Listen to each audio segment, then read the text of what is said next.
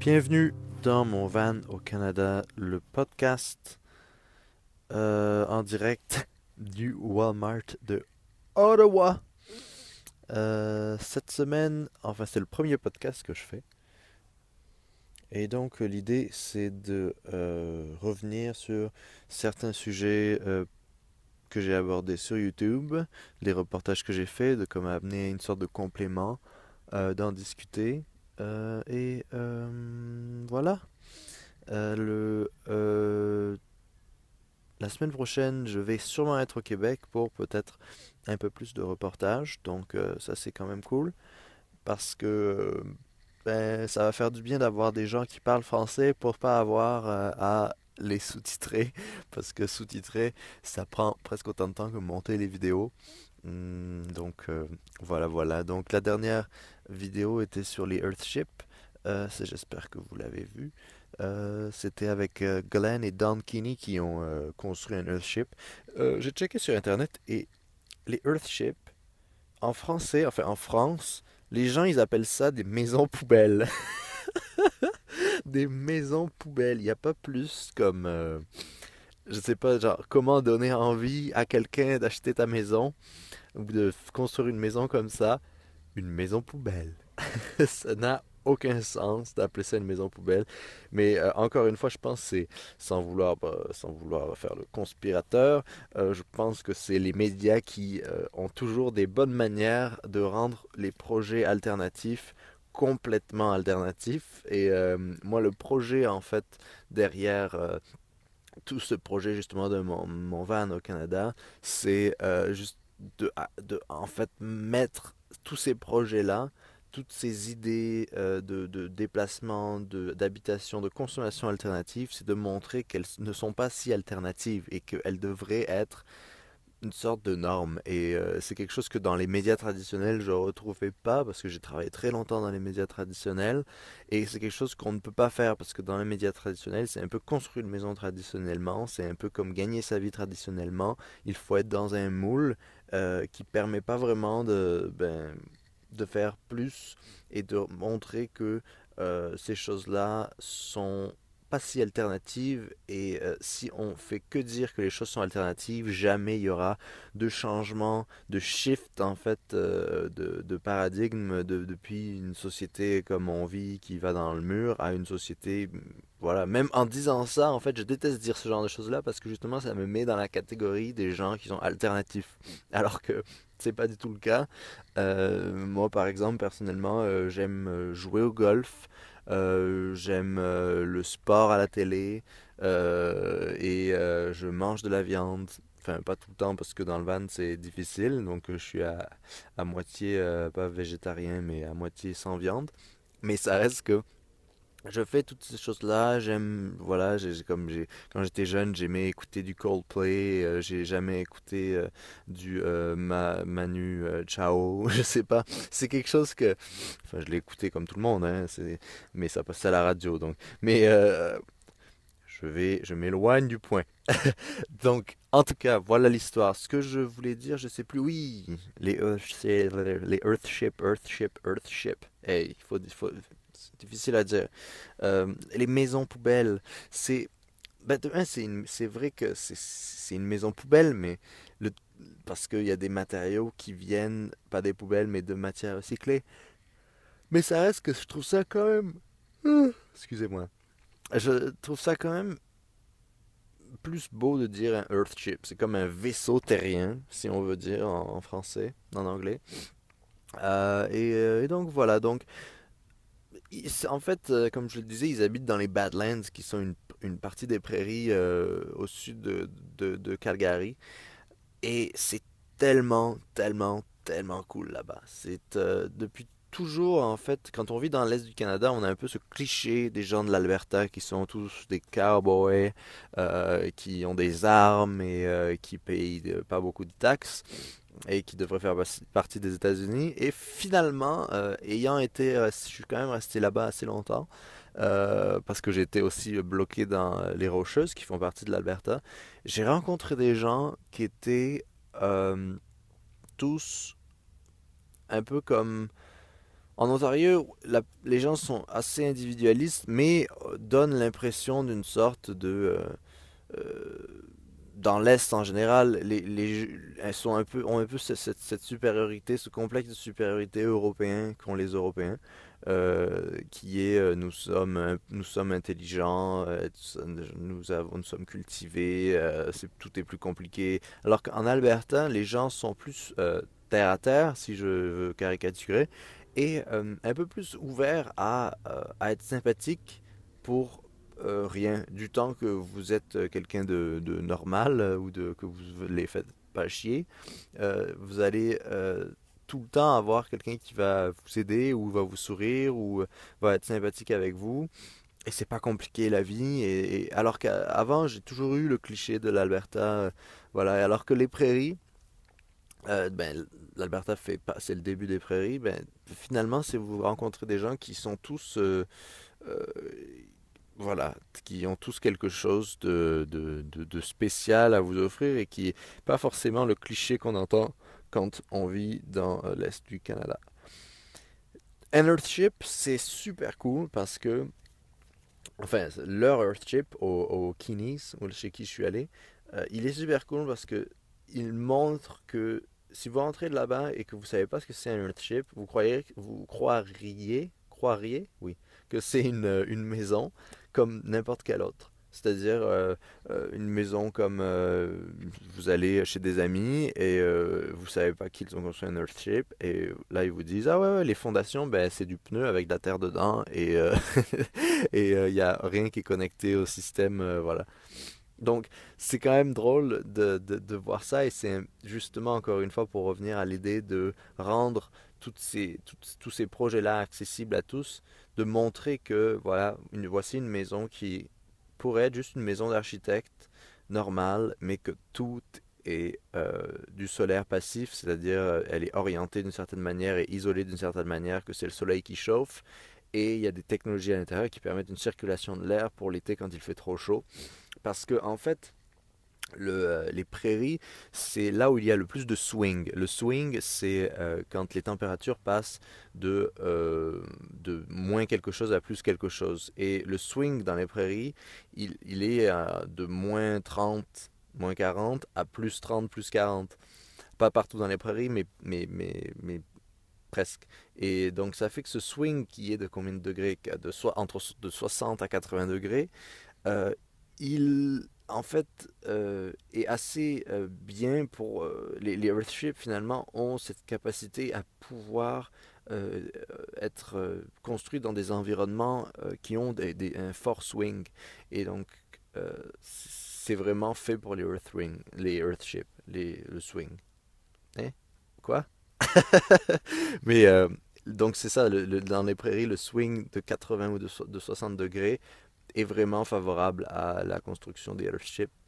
Euh, et euh, donc voilà, c'était assez euh, intéressant de voir toute leur installation, même si techniquement il y a des, il y a des, dans certaines municipalités vous pouvez pas euh, être euh, off the grid, euh, en autosuffisance totale, vous devriez, vous devriez être connecté d'une certaine manière. Euh, ça, ça dépend des provinces, ça dépend des, des comtés, comme, comme Ashley Baptiste dans la vidéo sur les tiny house l'expliquait. Si vous ne l'avez pas vu, allez la voir. Il est vraiment, c'est un gars vraiment cool. Et ça, donc c'était cet, cet aspect-là que je voulais aborder de être euh, off the grid. Est-ce que tout le monde peut l'être et est-ce que c'est légal? Et finalement, on découvre que le système est, est pas fait pour vivre à sa manière, autrement que euh, dans un chalet ou dans une, tente temporairement en fait. Et, ça ne prend pas en compte l'idée de pouvoir y vivre à temps plein dans une, dans une maison autosuffisante et non connectée au système. Donc, changeons de euh, sujet. J'ai, je sais pas comment je vais uploader ça parce que mon internet est vraiment mauvais. Et l'internet au Canada, c'est la pire chose qui existe au monde. Je pense qu'au Canada, on est les moins euh, servis en termes de services internet. Pourquoi ça? C'est parce que en fait, les euh, compagnies d'internet se partagent le marché et ont une sorte de monopole qui leur permet de fixer les prix entre eux. Et donc, ça fait que le consommateur se retrouve totalement fucked parce que euh, moi je paye 100 dollars à peu près par euh, mois pour avoir 4, 4 gigaoctets. Et euh, souvent, je vais dans les bibliothèques municipales et bibliothèques publiques pour aller avoir de l'internet, mais parfois j'en ai pas et je suis obligé de laisser sur le, le, le 4G. Et là, ça bouffe de l'internet. J'aurais aimé qu'il y ait une sorte d'illimité, mais même si j'étais prêt en fait à un moment à payer, euh, à payer très cher pour avoir de l'illimité, mais même cette option-là, pour les mobiles, euh, pour les cellulaires et pour euh, tout ce qui est l'Internet mobile, cette option-là de l'Internet illimité n'est même pas disponible. Et ça, c'est incroyable. Et si vous dépassez, je, connais quelqu'un qui avait oublié de, de, de désactiver son, son, son, usage de data et qui a payé 2000 dollars de euh, data euh, surchargée.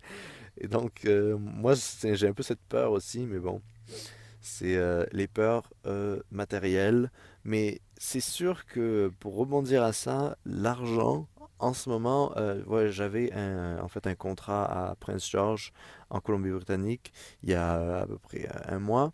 Donc je l'ai fait, j'ai été payé, etc., etc. Mais Là, tout d'un coup, je n'ai, plus vraiment de contrat, je suis à la recherche de nouveaux contrats et, l'argent devient un problème. C'est, un peu euh, difficile quand on est sur la route parce qu'évidemment, on consomme tout le temps et c'est, j'essaye de minimiser, minimiser ça. Déjà, j'économise beaucoup en camping parce que je, ne campe nulle part. Bon, ça par contre, c'est autre chose parce que en ce moment, je suis en train de chercher un endroit pour pouvoir euh, camper un peu plus longtemps euh, sur les Crown Land. Ça, je ferai une autre vidéo. Euh, c'est des terres publiques en fait qui appartiennent à l'État que si vous les trouvez sur les cartes topographiques et j'ai toutes ces cartes là. Mais après, il faut voir si elles ont un accès, si elles ne sont pas dangereuses, si elles sont aussi intéressantes à, à, à camper là-bas. Et ça permet justement de faire du camping vraiment sauvage euh, et euh, souvent et dans des endroits parfois qui, si vous tombez par hasard dessus, peuvent être vraiment magnifiques. Donc j'économise quand même là-dessus, mais euh, ça reste que voilà, j'ai beaucoup de, de, gaz et d'essence à payer, mais c'est toujours. Les gens pensent que vous avez. En fait, c'est incroyable comment la perception des gens par rapport à l'argent, c'est lui a plus que moi. Et ça, c'est quelque chose que j'essaie de ne pas me dire quand je, par rapport aux autres, parce que je sais que les autres se le disent et je, je, je, trouve ça vraiment injuste parce que c'est, on est tous un peu euh, dans la même situation et on, on, réalise que quand on dit ça, ça veut dire qu'on a plus que l'autre. J'ai réalisé.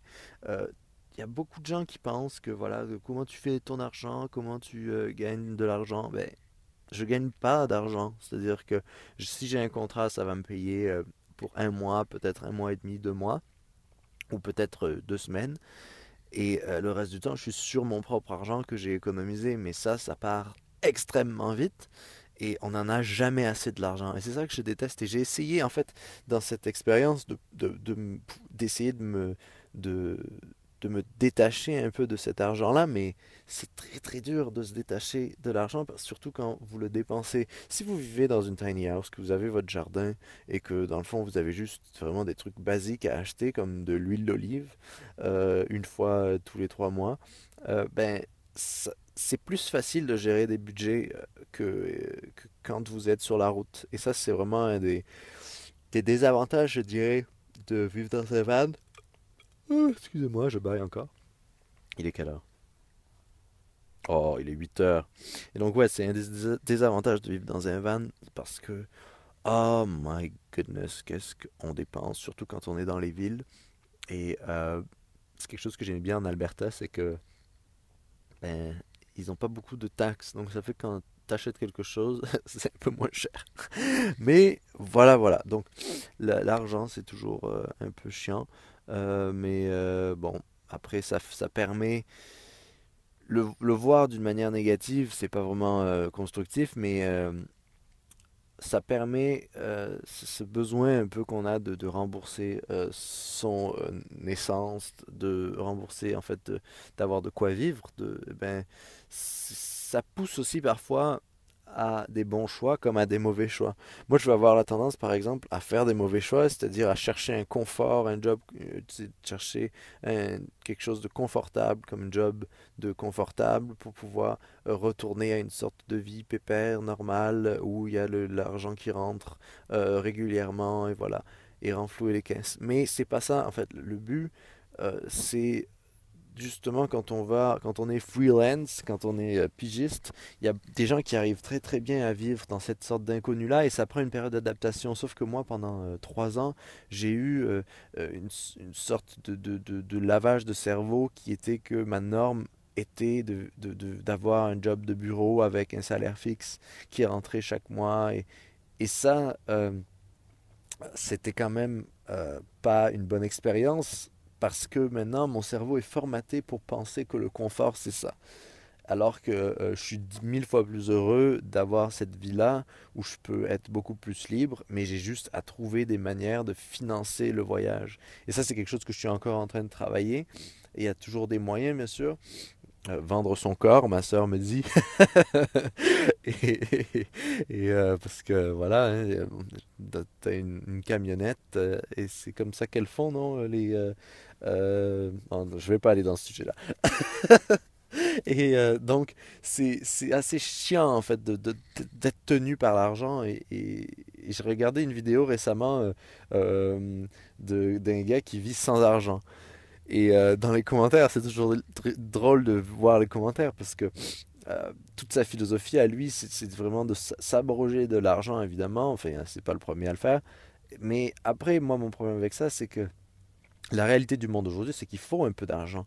Et c'est pas, moi je dirais, je suis pas pour vivre sans argent parce que c'est un peu devenir un itinérant, euh, euh, devenir un peu un homeless, euh, parce qu'après on est dans un cercle de, qui, dépend des autres. Et ça c'est correct si toi tu es correct avec ça. Si ça te dérange pas de vivre au dépend des autres, j'ai aucun problème avec ça.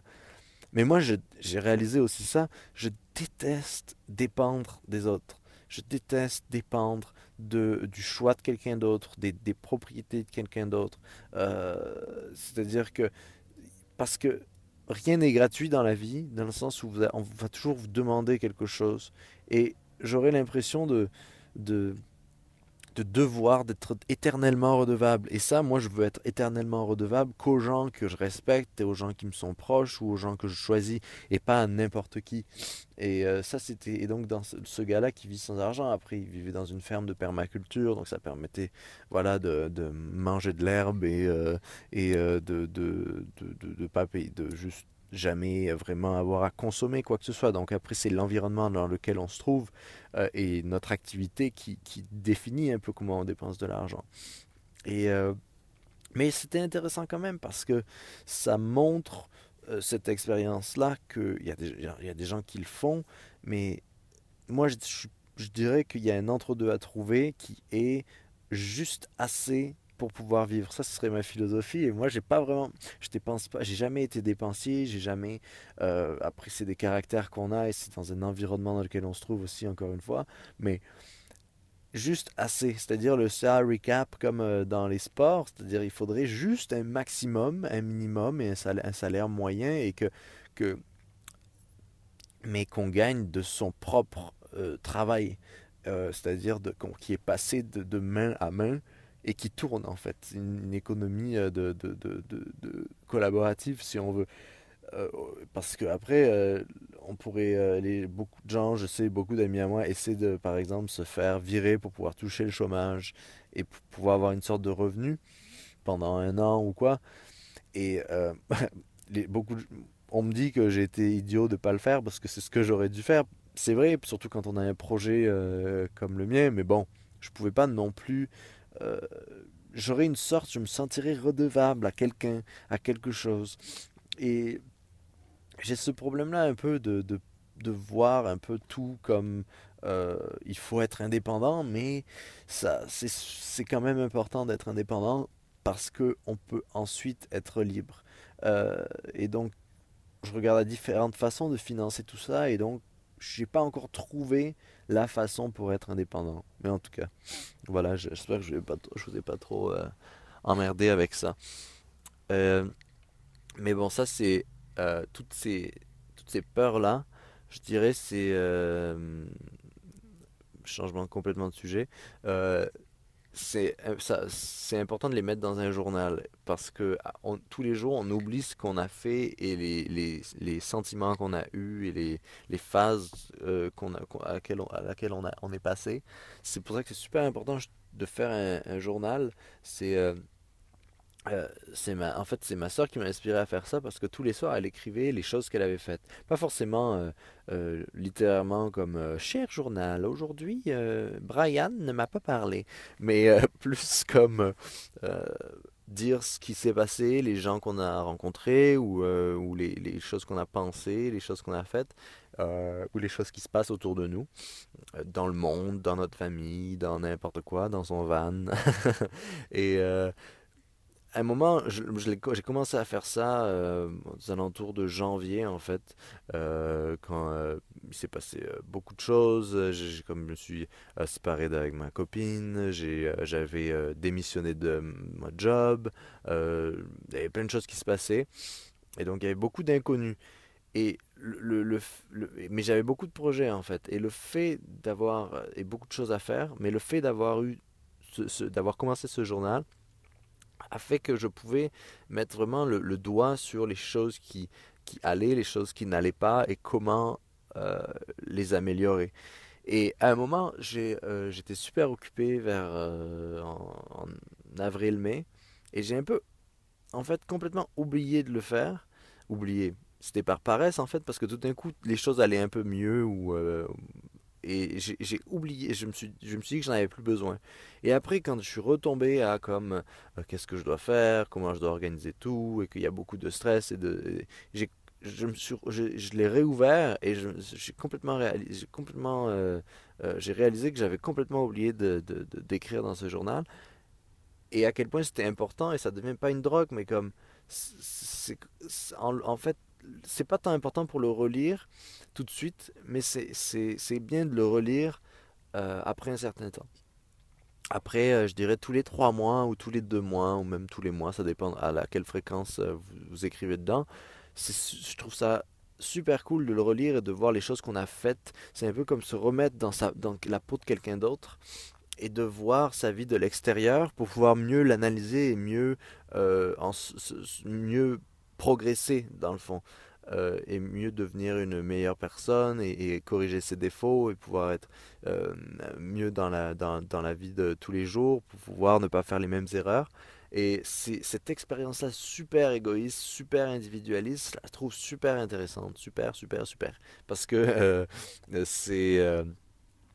je devrais arrêter d'avoir... J'ai beaucoup de mots euh, qui sont des mots confort et que je trouve super, je l'ai dit encore, que je trouve vraiment, euh, vraiment énervant euh, quand je fais le mon- du montage après des vidéos. C'est, je dis souvent en fait, je dis souvent super, je dis souvent intéressant.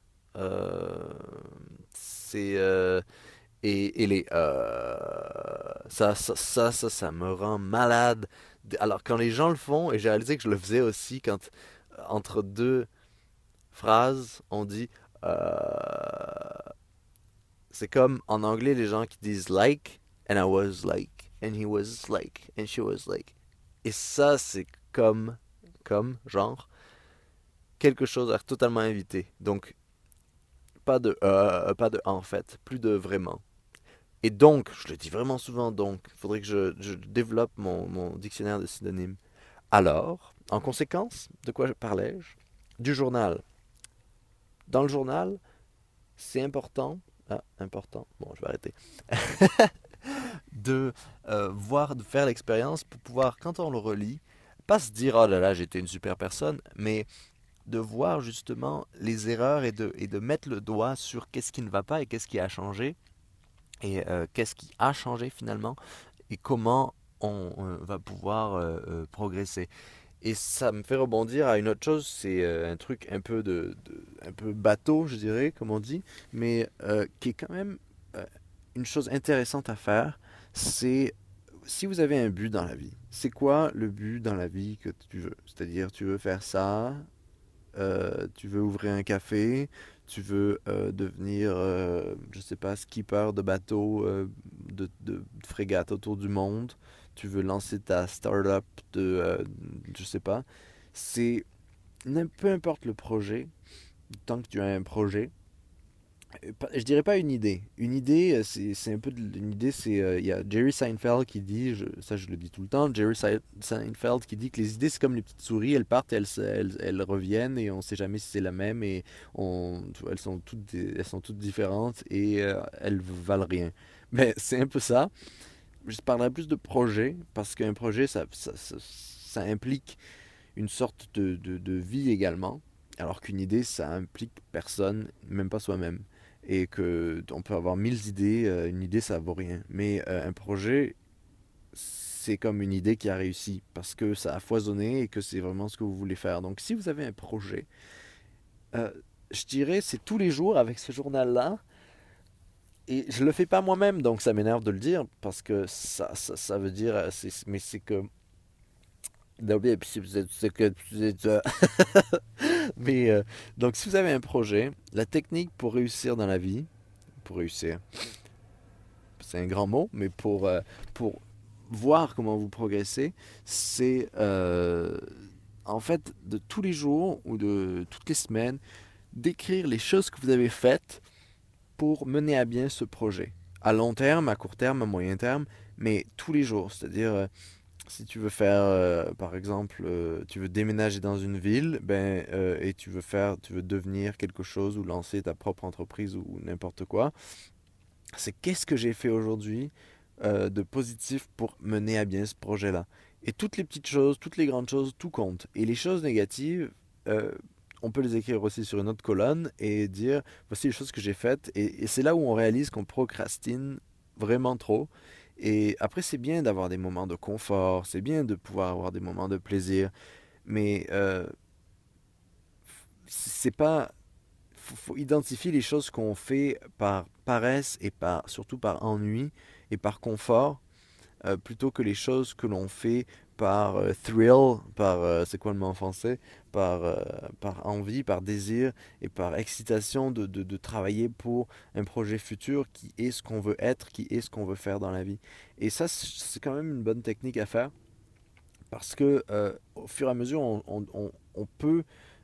déjà, on peut arriver à mener à bien ce projet-là. Ça peut nous, nous aider à identifier les choses à faire pour, pour, pour aboutir à ce qu'on veut faire dans la vie mais aussi ça permet d'identifier certaines choses, d'être mené à faire certaines choses qu'on ne pensait pas faire et qui sont finalement euh, ce qu'on voulait faire et qui deviennent un projet en soi, comme quelque chose de parallèle et qu'on réalise si par exemple vous aviez un projet A, vous vouliez faire ce projet-là, finalement par toutes les choses que vous allez, vous faites tous les jours pour arriver à ce projet-là, vous, vous arrivez à un autre projet.